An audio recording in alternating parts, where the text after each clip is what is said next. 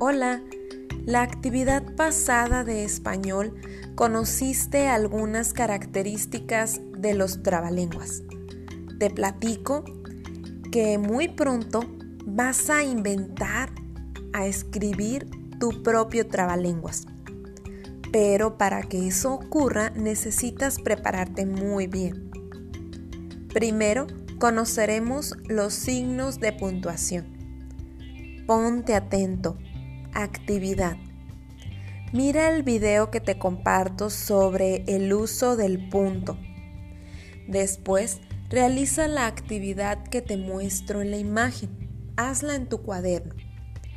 Trata sobre escribir oraciones de acuerdo a lo que observes en cada dibujo. Realiza también los dibujos en tu cuaderno. Recuerda que la oración comienza con mayúscula y termina con punto final.